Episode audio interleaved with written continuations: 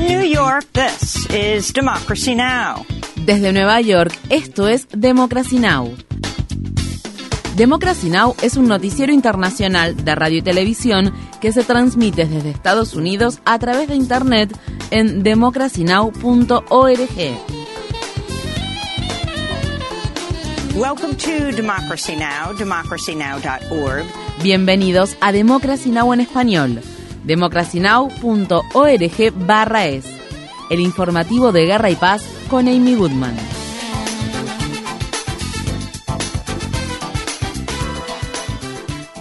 La Cámara de Representantes de Estados Unidos aprobó este miércoles una legislación para suspender el límite de la deuda gubernamental tan solo unos días antes de que el país se quede sin fondos suficientes para cumplir con sus obligaciones. La votación registró 314 votos a favor y 117 en contra y la mayoría de los demócratas de la Cámara Baja respaldaron la iniciativa. Si es aprobada por el Senado, la legislación limitará los gastos internos por debajo de la tasa actual de inflación, mientras que permitirá mayores incrementos en el presupuesto militar. La jefa de disciplina de la minoría demócrata de la Cámara de Representantes, Catherine Clark, dijo que los republicanos habían forzado el voto de los demócratas.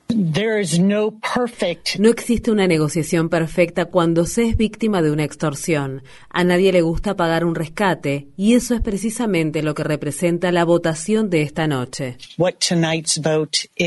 Algunos republicanos votaron en contra del acuerdo argumentando que no se recortaban lo suficiente los programas sociales. Por su parte, 40 miembros del bloque progresista del Congreso rechazaron el acuerdo. La presidenta del bloque, la congresista del estado de Washington, Pramila Jayapal, criticó con dureza la legislación y dijo al respecto: Esta legislación priva a las personas pobres, especialmente a las mujeres negras y de color, de la asistencia alimentaria. Además, promueve políticas de permisos favorables a las corporaciones y la construcción de un gasoducto que ignora completamente la opinión de las comunidades afectadas también reduce en casi un 25% los fondos asignados por los demócratas para que el Servicio de Impuestos Internos pueda perseguir a los ricos que evaden impuestos. La legislación pasará ahora a consideración del Senado que deberá actuar con rapidez para evitar un impago potencialmente catastrófico de la deuda nacional estadounidense antes de la fecha límite del 5 de junio establecida por el Departamento del Tesoro. En Sudán al menos 19 personas murieron y más de 100 resultaron heridas luego de que proyectiles disparados desde un tanque impactaran en un mercado de un barrio situado al sur de la capital del país, Khartoum. El mortal ataque ocurrió después de que el ejército de Sudán anunciara su retirada de las negociaciones de alto el fuego con el grupo paramilitar Fuerzas de Apoyo Rápido, las cuales estaban siendo mediadas por Estados Unidos y Arabia Saudí. El Programa Mundial de Alimentos de la ONU informó el miércoles que trabajadores humanitarios lograron acceder por primera vez desde que estallaron los combates el 15 de abril a la población civil que reside en el área metropolitana de Jartum. Según la organización, durante los próximos meses el conflicto en Sudán podría aumentar en unos 2,5 millones el número de personas que se enfrentan a la inseguridad alimentaria. Las autoridades ucranianas informan que bombardeos nocturnos rusos en la ciudad de Kiev causaron la muerte de tres personas, incluida una madre y su hija de 11 años. Por su parte, funcionarios prorrusos afirmaron que cinco personas murieron a causa de ataques de artillería en una localidad ocupada por Rusia en el este de Ucrania. Rusia también afirmó que drones ucranianos atacaron dos refinerías de petróleo ubicadas cerca de las principales terminales de exportación de petróleo del país, lo que provocó un incendio de gran magnitud en una de las refinerías. En la ciudad de Washington, D.C., el portavoz de la Casa Blanca, John Kirby, anunció que el gobierno de Biden enviará a Ucrania otros 300 millones de dólares en equipamiento militar que incluye más misiles Patriot de defensa aérea, misiles antiaéreos Stinger y municiones.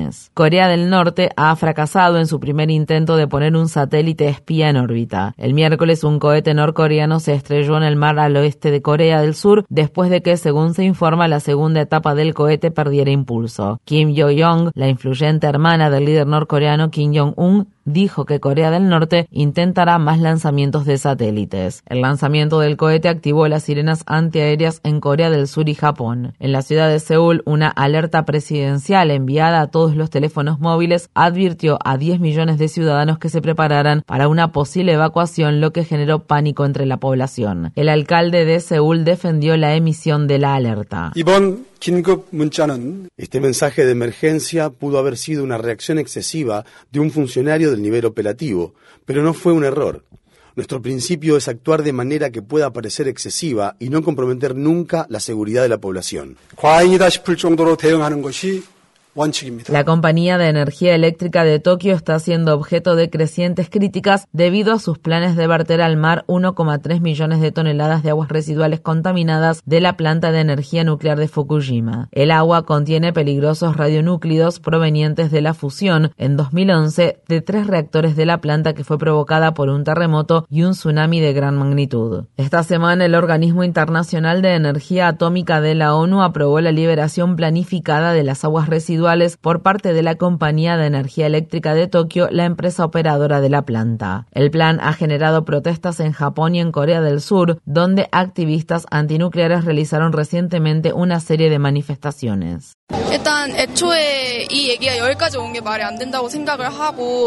No puedo creer que el plan del gobierno japonés de liberar agua contaminada con energía nuclear haya llegado tan lejos. El impacto en nuestros océanos y en el resto del Pacífico será enorme. Por eso creo que Corea del Sur y los países vecinos deberían trabajar en forma conjunta para posponer la decisión de verter al mar agua contaminada con sustancias radiactivas.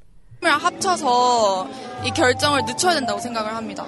En Estados Unidos, en el estado de Tennessee, una mujer de 32 años fue sometida a una histerectomía de emergencia después de que el personal médico se negara inicialmente a brindarle servicios de aborto para interrumpir su embarazo de alto riesgo. Myron Hollis no podrá concebir hijos después de la intervención quirúrgica. Hollis fue finalmente sometida a la cirugía casi una semana después de haber sido admitida en un hospital de Tennessee por sangrado excesivo y pudo sobrevivir luego de recibir una gran transfusión de sangre. La ley de Tennessee penaliza la realización de un aborto como un delito grave punible con hasta 15 años de prisión y solo establece una excepción limitada en casos de emergencias médicas. Mientras tanto, el gobierno de Biden afirma que está reconsiderando el plan de trasladar la sede del Comando Espacial de Estados Unidos al estado de Alabama debido a la prohibición casi total de los abortos en ese estado. En respuesta, los legisladores republicanos de Alabama amenazaron con congelar el gasto federal en la sede temporal del Comando Espacial situada en la ciudad de Colorado Springs, estado de Colorado. En Estados Unidos, en el estado de Georgia, un equipo SWAT de la policía allanó este miércoles una casa de la ciudad de Atlanta y arrestó a tres dirigentes de la organización Atlanta Solidarity Fund. La organización sin fines de lucro ha estado recaudando dinero para pagar la fianza de manifestantes que se oponen a la construcción de un gran centro de capacitación policial conocido como Cop City. Diversos abogados afirman que las redadas y los arrestos en la sede de Atlanta Solidarity Fund no tienen precedentes. Kamau Franklin de la organización organización Community Movement Builders habló este miércoles en una movilización que se llevó a cabo frente a la cárcel del condado de DeKalb.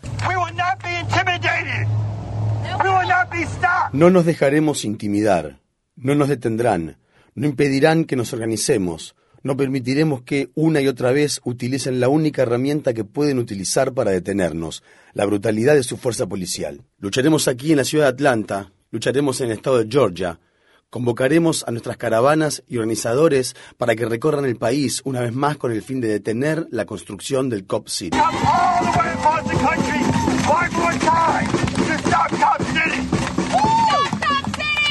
La redada en la Atlanta Solidarity Fund se produce al tiempo que 42 activistas enfrentan cargos de terrorismo doméstico por oponerse a la construcción del centro de capacitación policial. El Consejo Municipal de Atlanta celebrará el 5 de junio una votación clave acerca del COP City. La ciudad admitió recientemente que el costo público del proyecto superará los 67 millones de dólares, el doble de lo que se dijo al inicio. Un jurado de la ciudad estadounidense de Los Ángeles determinó que el actor Danny Master es culpable de violar a dos mujeres que conoció a través de la Iglesia de la Cienciología. El jurado no se pronunció acerca de un tercer cargo de violación. Testigos declararon durante el juicio que funcionarios de la Iglesia de la Cienciología los presionaron para que no hablaran con la policía sobre las acusaciones de violación. Masterson es especialmente conocido por su papel protagónico en la comedia That 70 Show. El actor podría ser sentenciado a una pena mínima de 30 años de prisión y una pena máxima de cadena perpetua. La audiencia de sentencia está programada para agosto. La NASA celebró este miércoles la primera reunión pública de un panel que estudia sobre fenómenos aéreos no identificados, comúnmente conocidos como ovnis. El panel, compuesto por 16 miembros, declaró el miércoles que se requieren más datos de alta calidad para explicar muchos de los avistamientos, pero no hay evidencia de que alguno de ellos pueda ser explicado por fenómenos extraterrestres. El evento se llevó a cabo en la sede de la NASA en la ciudad de Washington, D.C. y se produjo después de que el Congreso de Estados Unidos celebrara en 2022 sus primeras audiencias sobre el tema en más de medio siglo. El número de candidatos del Partido Republicano para las elecciones presidenciales de 2024 en Estados Unidos aumentará en los próximos días. El ex vicepresidente de Estados Unidos, Mike Pence, el ex gobernador del estado de Nueva Jersey, Chris Christie, y el actual gobernador del estado de Dakota del Norte, Doug Burgum, lanzarán formalmente sus candidaturas la próxima semana. Muchos analistas políticos sostienen que el hecho de que haya un gran número de candidatos podría aumentar las posibilidades de Donald Trump de asegurarse nuevamente la nominación del Partido Republicano para las próximas elecciones presidenciales de Estados Unidos. En Nueva York, la estudiante elegida para pronunciar el discurso de graduación de la Facultad de Derecho de la City University of New York ha recibido amenazas de muerte tras criticar durante su discurso el trato que el gobierno israelí dispensa a los palestinos. Fátima Mohamed, una estadounidense de origen yemení, pronunció el discurso de graduación de esa institución educativa a principios de mayo después de haber sido elegida por sus compañeros de clase.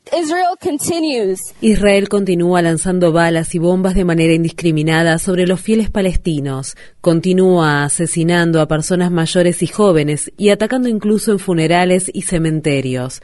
También incita a atacar hogares y negocios palestinos, detiene a menores de edad y continúa con su proyecto de construcción de asentamientos y de expulsión de los palestinos de sus hogares.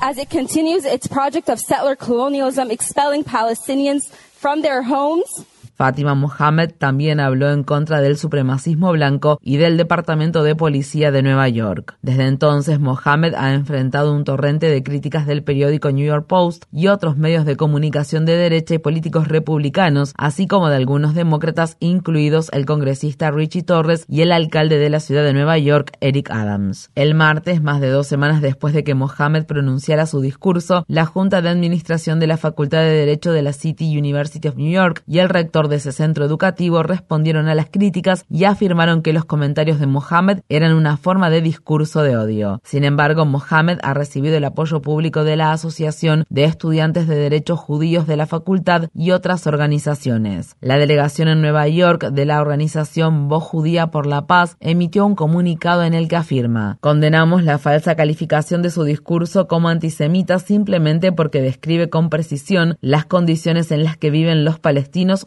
los días.